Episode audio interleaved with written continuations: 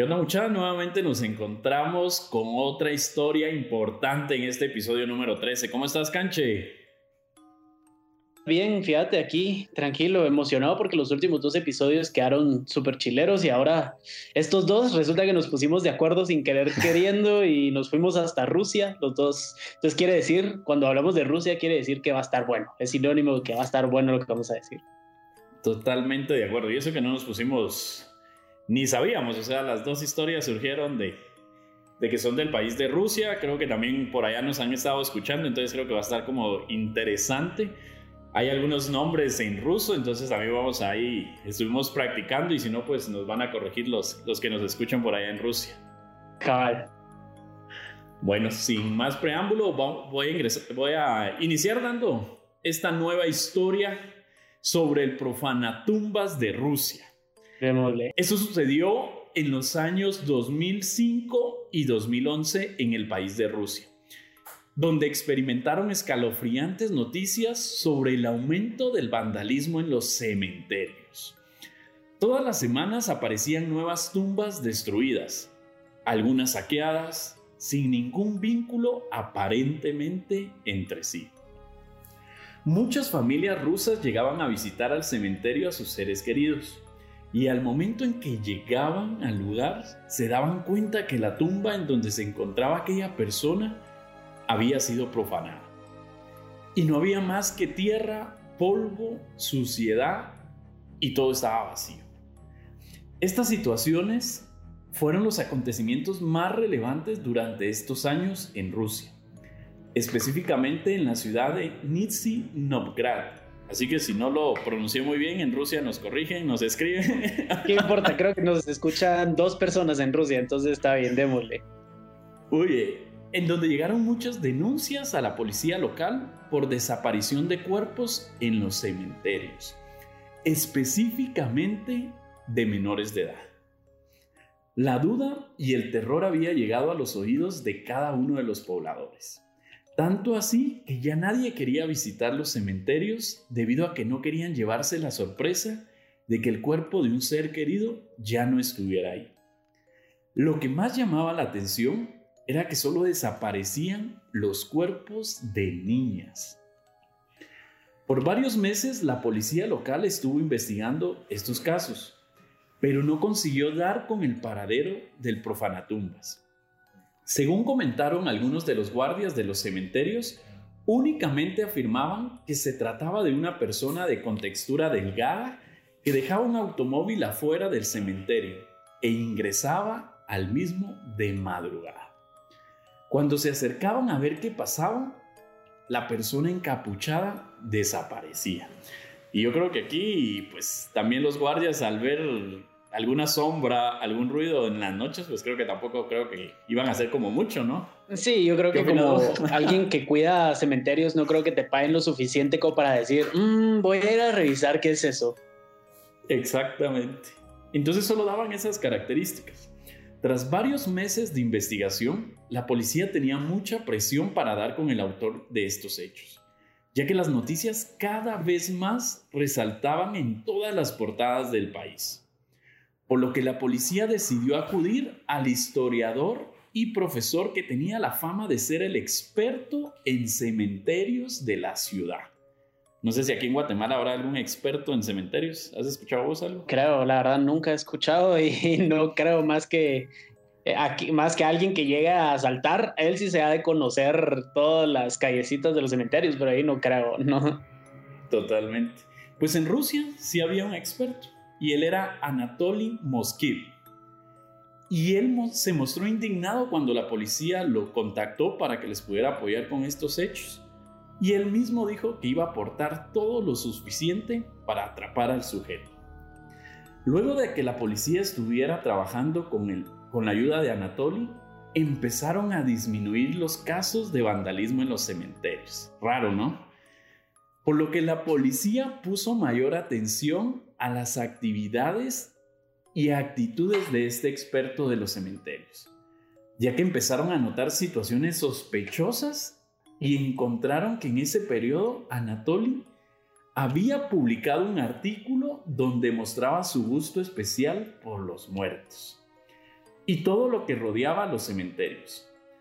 De inmediato la policía inició un seguimiento sobre esta persona, ya que pues, no es como muy normal alguien que se dedique a investigar o acuda a los cementerios. Entonces, aparte de eso, se dieron cuenta los detectives de que empezaron a disminuir los casos. Entonces fue así como que, bueno, aquí qué está pasando, ¿verdad? Y acá viene lo más interesante de esta historia. El 2 de noviembre del 2011, y creo que es una fecha también como muy coincidente con la celebración del Día de los Muertos. Estuve investigando un poco en Rusia, pues no acostumbran este tipo de celebraciones. Sin embargo, de años atrás se ha incrementado mucho también ya esta celebración que, que lo están realizando, que estuve observando algunas fotografías que era como en México, ya hacían un tipo de desfile, ¿verdad? Entonces, la fecha me llamó mucho la atención porque tiene alguna relación con el Día de los Muertos. Y, y le empezaron a dar seguimiento a Anatoly. La policía logró descubrir que a altas horas de la noche se dirigía a uno de los cementerios locales comprobaron que ingresó de manera ilegal por espacios no permitidos y horas más tarde salió con una bolsa que contenía huesos humanos. Aquí. Y eso no es todo, porque los cadáveres los llevaba a su casa. Como decimos en, el buen Chapín, fue descubierto con las manos en la masa. O bien dicho, en este caso, con los huesos en la mano. Con los en la mano, literal. Luego los detectives decidieron afrontarlo en su casa para hacerle algunas preguntas y terminaron encontrando varios cuerpos que los paralizaron y los pusieron con escalofríos. O sea, ¿te imaginas? Entras a la casa y sí, tenía su propio cementerio privado en su casa. Totalmente. En ese mismo momento, cuando los detectives observaron estos cadáveres en las diferentes habitaciones de Anatoly, de inmediato procedieron al arresto. Pero eso no es todo. En su casa fueron localizados 44 cuerpos de niñas entre edades de 3 y 12 años, las cuales vestía con diferentes estilos de ropa, las maquillaba, las acomodaba en la sala entre los sillones, sillas y el comedor. O sea, ¿te imaginas? Y Tenía su propia casa de muñecas ahí. Totalmente. Y aparte de eso, en otra habitación la utilizaba como un taller. Ahí tenía varios cuerpos desnudos, los cuales preparaba para formar parte de la reunión que se, se llevaba a cabo en la sala. Además, Anatoly admitió haber tenido todos estos cuerpos en su casa y que un total de 150 tumbas fueron las que profanó, o sea. Un Impactante ese número, o sea. Sí, bastante. No fue aquí como nuestra profanatumbas de Guate, la, una de las primeras historias que contamos que pues solo se tenía el registro de, de una tumba. Aquí ya fueron 150, o sea, el nivel de este ya era un experto en profanatumbas. Correcto. Y esto no es todo. A estos 44 cuerpos de niñas les puso los nombres a cada uno de los cadáveres. Aparte de eso, organizaba fiestas de cumpleaños. También recolectó la información actualizada sobre la vida de cada una de las niñas que había desenterrado.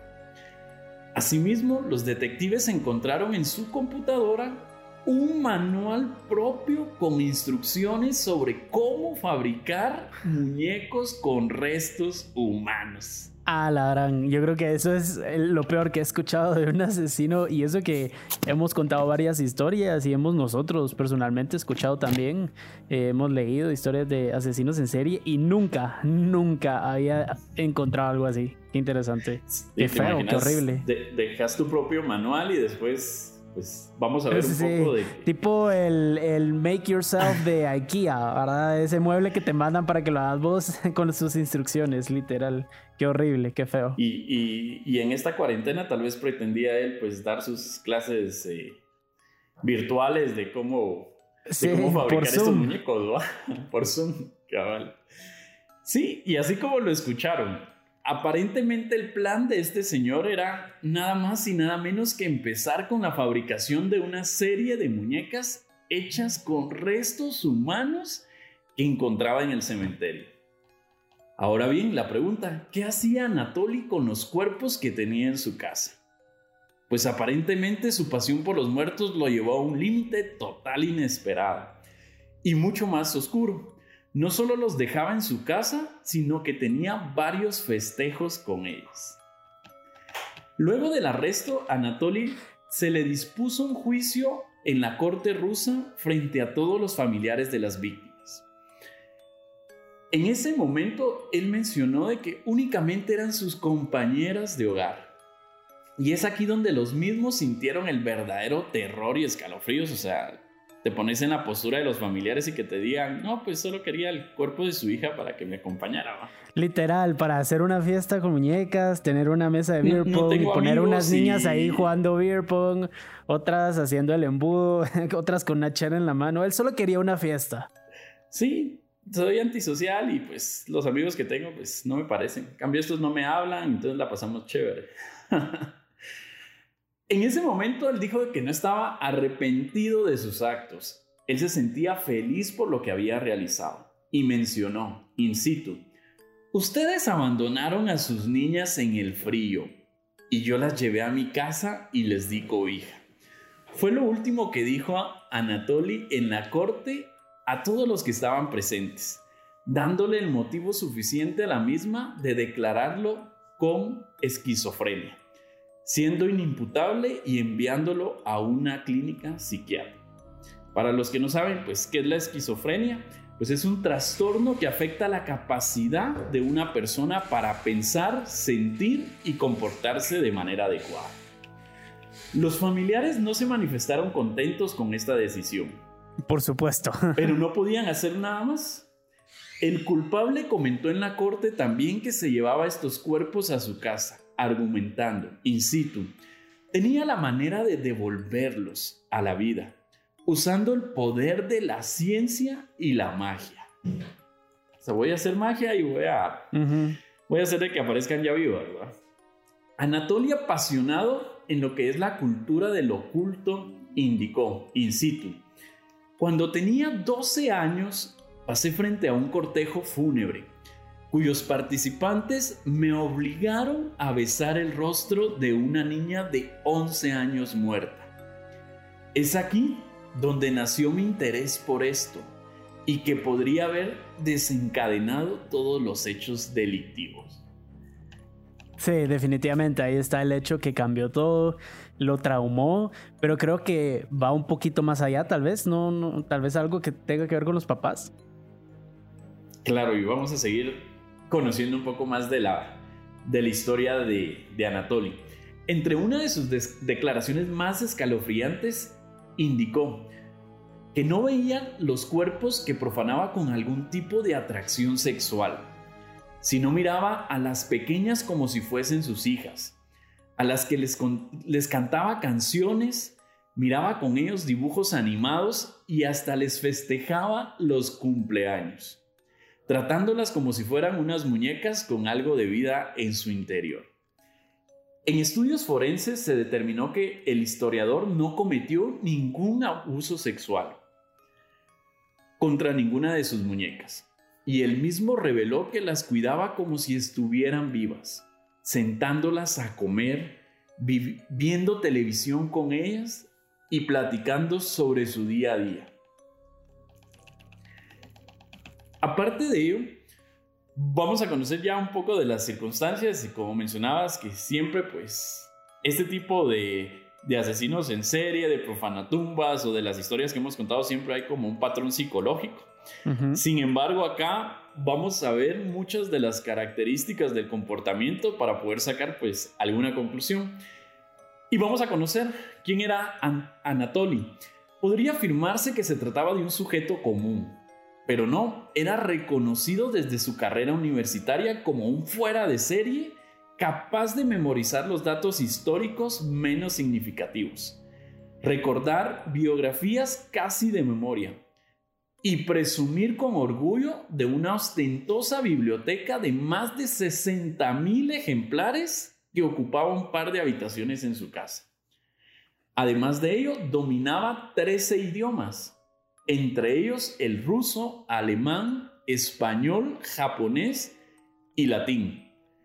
Era historiador y experimentaba cierta debilidad por la cultura de los rituales, el ocultismo y muerte dentro del folclore de la cultura que se diseminó por Europa en la Edad Antigua. Ah, no te creo, me parece muy increíble que le guste los rituales, no te creo, fíjate. Para nada. para nada. Eran temas de estudio favorito para Anatoly, que rápidamente se convirtió en una autoridad para sus compañeros y profesores tras su paso por la Universidad Estatal de Moscú. Era de carácter introvertido, pero abierto con quienes consideraba dignos de su confianza siempre fue ubicado como un tipo común y aburrido en sus años universitarios. El típico nerd que decís, ay, qué hueva, se sabe todo y toda la mar haciéndole bullying, ¿va? Frecuentaba reuniones ocasionales, pero nunca consumía bebidas alcohólicas ni siquiera fumaba un cigarrillo de tabaco. Y aseguraba a sus conocidos que se mantenía virgen. Su primer empleo consistió en traducir textos en el Instituto de Lenguas Extranjeras de la universidad y más tarde decidió iniciar su carrera como periodista, trabajando para revistas y diarios de circulación nacional y regional en esa ciudad de Rusia, la quinta ciudad más grande de ese país. En el año 2005, Anatoly inició de la mano de un reconocido profesor llamado Oleg, Oleg Ryabov una investigación sobre las causas de muerte mayoristas en los cementerios de la región. Durante su gran empresa, Anatoly recorrió más de 752 cementerios, almacenando todo tipo de datos, guardando nombres, causas de muertes entre sus apuntes. Yo creo que ahí tenía pues su base de datos. Sí, totalmente para seleccionar sí, era un experto de cementerios, pues. Exacto. El historiador pasaba noches enteras despierto entre tumbas y recorriendo callejones aledaños de estos cementerios. Razón suficiente para que la policía empezara a seguir sus pasos sin encontrar nada extraño. Posteriormente, la familia de Anatoly visitó el hogar del hombre solitario y se percató de algo que no marchaba muy bien. Además de la prisa de Anatoly para que se fueran, el cuidado bajo llave de un par de habitaciones, un olor apestoso que se colocaba por las noches entre ruidos y movimientos no paraba hasta el amanecer. Fueron los motivos suficientes de estas cosas raras que la familia observó y pusieron una denuncia ante las autoridades. En ese entonces, la policía cuando llegó esta, esta denuncia por los familiares, pues no le puso como mayor atención porque era muy conocido de que era un experto en cementerios. Entonces, todas esas actitudes o los hechos que en esa denuncia mencionaron, pues los, los detectives tal vez lo vieron como cosa normal. Sin embargo, después de todos estos acontecimientos y al notar todas estas situaciones, la policía pues ya inició un seguimiento muy minucioso contra Anatol. Era una coincidencia que realmente existiera ese nexo entre todos los sucesos de las tumbas con lo que ya la familia había denunciado. Después de nueve años, han pasado nueve años desde el arresto de Anatoly y actualmente él se encuentra en el hospital psiquiátrico y están todavía tomando la decisión si lo mandan a su casa a seguir con el tratamiento o si debe de permanecer en este hospital psiquiátrico. Situación que para toda la población, o sea, es alarmante, porque él ha mencionado también de que si vuelve a salir, pues que extraña a sus, a, sus, niñas, a sus muñecas y que cada vez más quiere seguir perfeccionando su técnica. Y es más, en este hospital hasta incluso pues se tuvo información de que sigue él todavía como escribiendo y queriendo como mejorar esa técnica que ya había puesto en práctica, ¿verdad? Entonces, si te das cuenta, eh, una historia que ha impactado fue, estuve viendo varios eh, reportajes donde en Rusia no se había dado esta situación y realmente pues fue como muy alarmante, o sea, sí creo que pasó al límite de, de todo lo que el trabajo que él ya venía realizando y como bien lo mencioné, pues prácticamente se conocía todos, todos, todos los cementerios y creo que le facilitaba poder realizar cada uno de estos hechos, ¿verdad? ¿Qué te pareció esa historia, Canchi? Bueno, pues está muy turbia, la verdad. Eh, qué feo. Me parece muy, muy triste también por el hecho de que es una persona que, eh, bueno, mira, para empezar, él no mató a nadie para empezar, él no mató a nadie. Él es un profanatumbas y es una persona que tampoco tiene un deseo sexual detrás de todo. Eso es, creo yo, lo que me parece más increíble porque al final, y como diría Freud, todo tiene que ver con el sexo. Todo se reduce al sexo y siempre es con los padres. Entonces, es, es, es interesante que en este caso no, no es un asesino y no tiene nada que ver con, con la sexualidad ni nada me parece interesante que sean niñas nada más y no, y no niños, por ejemplo. Eh, el hecho de que haya besado a una niña a los 11 años un cadáver, eso sí me parece que fue algo que lo marcó definitivamente, pero creo que hay más detrás. No me creo que solo sea eso, pienso que tiene que ver mucho con los papás, con sus hermanos. No sé si hay info de, de su familia. Fíjate que en lo que estuve investigando solo mencionaban en todos los reportes que pues había sido un niño de una familia querida, eh, habían tenido pues una, un hogar pues normal. Nunca se, en los detalles que estuve observando, nunca había como algo que resaltara como en los demás casos, ¿verdad? Que sufría de, algún tipo de falta de, cariño o de abuso dentro de la familia, lo que acá pues mencionaron de que era una familia normal. normal y que su niñez fue, fue tan normal solo con ese incidente que marcó, digamos, la... Eh, marcó su vida en, e, ese instante, ¿verdad? y aparte digo que por lo que le gustaba a él investigar bastante, ¿verdad? Entonces, la, en los reportes que, que pasaron forenses de él, sí mencionan que tanto fue como su atracción en lo que él se involucró de, de, de lo que investigaba, que llegó como a meterse muy de lleno con todas estas creencias y todo, ¿verdad? Y, que esa fue una de las razones por el cual él empezó a cometer estos hechos.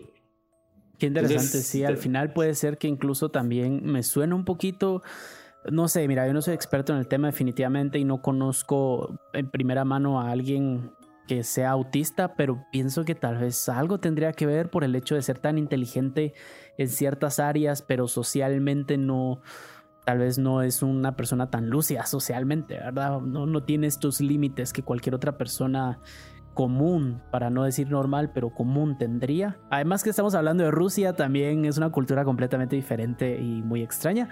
Eh, ¿Qué pensarías de una persona así si fuera el cuerpo de tu familiar? Por ejemplo, si nos ponemos en el lugar de la gente, eh, por supuesto que tal vez Rusia es una cultura diferente, pero tienen sus, sus tradiciones, sus ritos. Eh, con ritos me refiero a desde una misa hasta el hecho de enterrar al, cuerpo y no cremarlo, por ejemplo.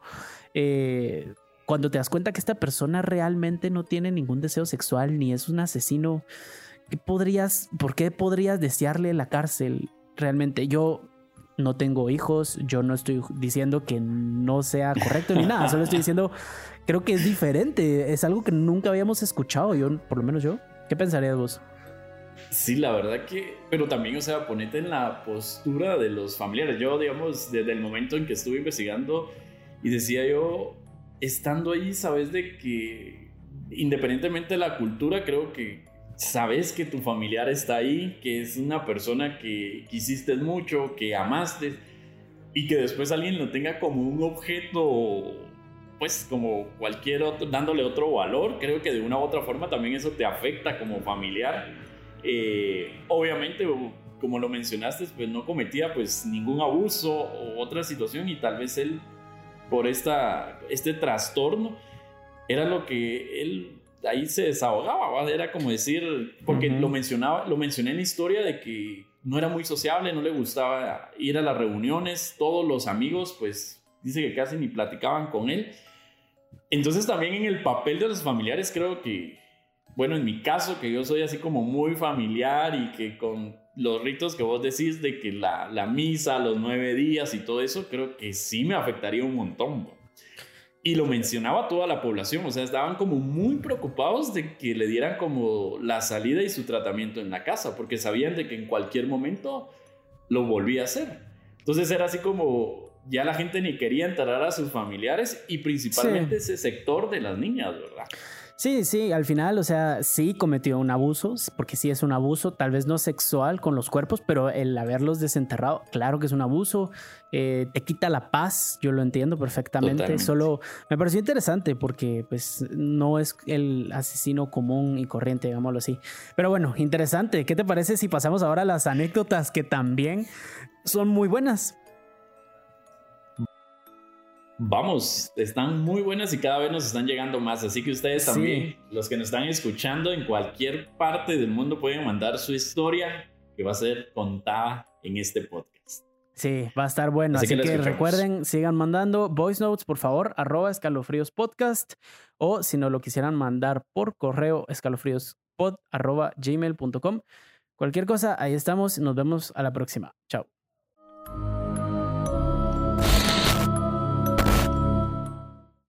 ¿Qué onda muchachos? Espero se encuentren bien.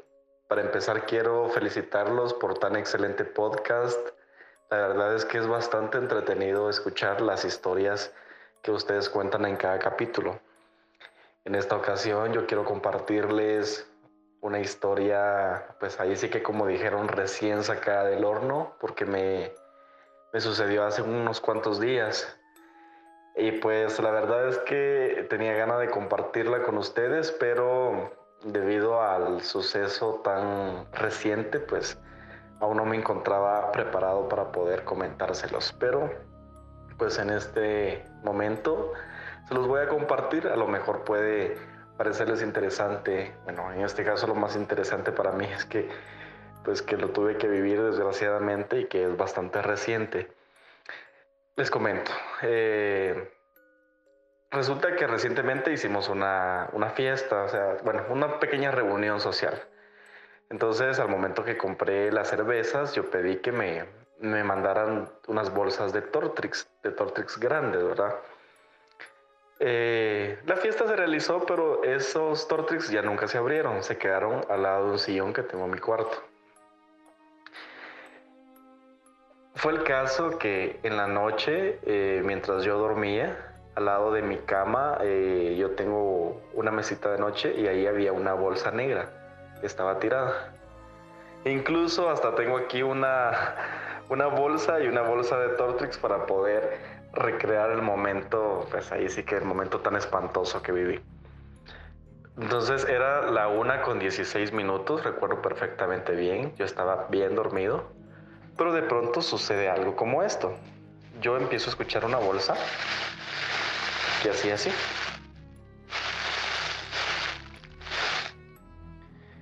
De pronto yo me despierto y digo yo, ¿qué, ¿qué, es eso? Porque la verdad es que no sabría decirles si el sonido de la bolsa me despertó porque pues no era un sonido tan, tan fuerte. Pues me imagino que pudo haber existido otro elemento que pudiera despertarme de pronto yo eh, escuché que era como una bolsa. Era extraño porque dentro de mi cuarto no había viento, o sea, no había ninguna ventana abierta, no había nada. Entonces me levanté porque la luz la tengo eh, en la otra pared. Me levanté, encendí la luz y dije, pero si es una bolsa.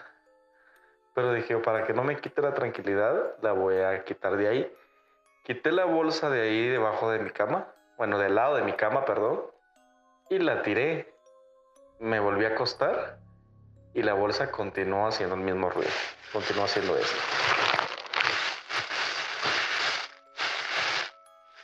Entonces empecé a sentir cierto, cierto aire estremecedor en mi cuerpo. Dije, no, pues esto no es normal. No es normal que, que esa bolsa se esté... Bueno, no se estaba moviendo, solo estaba emitiendo el sonido. Tuve el valor de agarrar la bolsa, la empuñé y la metí en mi mochila.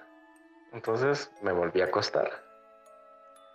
Sucede que en ese momento que me acuesto ya la bolsa no estaba porque yo la había metido en mi mochila, pero empiezan a sonar las bolsas del Tortrix, a hacer esto.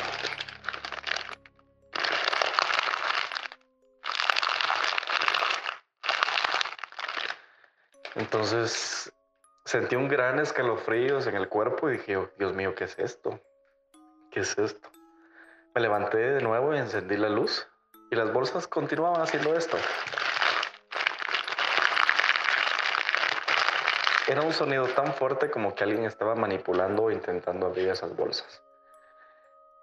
Eh, empecé a sentir miedo, pero me igual con la luz encendida eh, me acosté, me di la vuelta y las bolsas continuaban haciendo eso. Y continuaban haciendo eso. Para todo esto ya eran las dos y cuarto aproximadamente de la mañana, o sea, ya llevaba yo casi una hora escuchando esos ruidos. Sentía demasiado miedo y en este momento me pongo erizo todavía al recordarlo. Eh, lo que hice, recuerdo, es que me tapé, pero no le quité la mirada a las bolsas. Yo quería ver si esas bolsas se movían o si yo podía observar algo que estuviera manipulando esas bolsas. Y fue el impacto que me llevé, que las bolsas sonaban, pero no había movimiento. O sea, las bolsas no se movían y yo no lograba ver nada más que escuchar el sonido. Entonces, eh, sentí miedo, me tapé, me hice de pie, de pie a cabeza pero de pronto escuché un tercer ruido.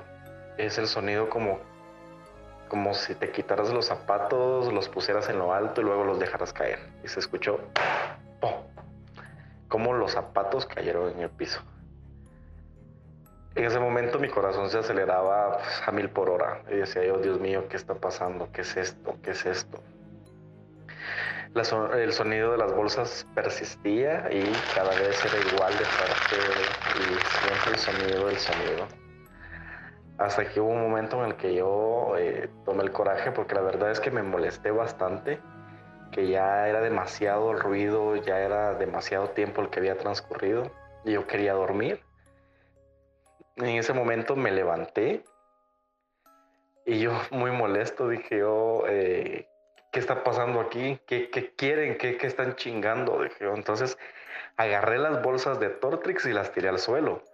Y en el sillón, creo que todos tenemos en nuestras casas un sillón que lo utilizamos para poner a veces nuestra ropa. Entonces a veces el típico sillón que uno llega y se quita la chumpa y la tira ahí. Entonces tenía algunas prendas y las tiré al suelo. O sea, tiré todo, literalmente tiré todo lo que estaba en ese sillón yo tal vez tenía la esperanza de que, bueno, en la casa no hay ratones, pero mi esperanza era de que hubiera algún ratón. Si en ese momento yo hubiera visto un ratón, una araña o cualquier otro animal, yo hubiera sido feliz porque hubiera descartado la posibilidad que fuera algún mal espíritu o, algo extraño lo que estaba pasando y hubiera dicho yo, ah, bueno, pues es un ratón, es una rata. Pero no, mi sorpresa fue de que no había nada. Yo con mi mirada muy minuciosa para ver algún movimiento, si había algún animal ahí. Y no, en la casa no había nada. Entonces dije yo, ¿quién está chingando? ¿Quién está agarrando estas benditas bolsas de Tortrix? O sea, yo estaba enojado. ¿Qué es lo que me dicen algunas personas con quien he compartido esta historia? Que por lo menos tuve el valor de levantarme y agarrar las bolsas de Tortrix, porque muchos se hubieran cortado o que hubieran hecho estando solos en una casa grande a, esa hora. Entonces yo sí me molesté porque yo quería dormir. Entonces tiré los Tortrix al suelo y me volví a acostar. Yo en ese momento pensé que ya no iba a escuchar ese ruido porque yo ya había, ya había movido las bolsas de Tortrix del sillón de donde estaban y pues yo que me acuesto, tal vez con la esperanza de que el sonido ya no continuara y yo poder dormir. Cuando de pronto continúa y sucede esto.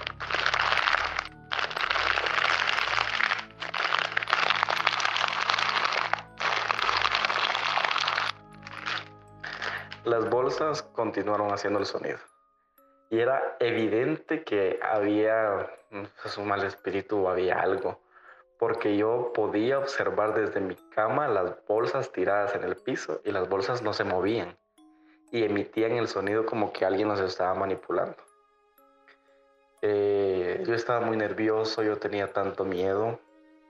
Yo agarraba el teléfono, yo trataba de distraerme en algo, pero no, no lo lograba. Eh, eh, no, no sabía qué hacer, no sabía qué hacer. Yo decía, Dios mío, eh, líbrame, cuídame, protégeme. Si aquí hay un mal espíritu, aléjalo. Aléjalo porque estoy solo en esta casa. Eh, máximo que por las restricciones que hay, no es como poder llamarle a alguien y decirle, mira, vení a la casa porque sucede esto. No, simplemente estaba yo solo, yo sabiendo que ahí había algo.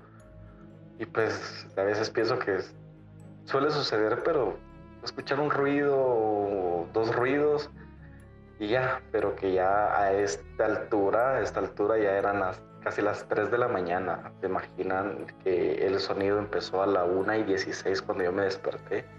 Y eran casi las 3 de la mañana y había actividad extra normal en mi cuarto. Pues de pronto yo me quedaba casi dormido porque el sueño era más fuerte, el sueño era pesado, máximo el sueño de la madrugada que es el mejor. Yo me iba quedando dormido y de pronto el sonido persistía, o sea, el sonido me despertaba.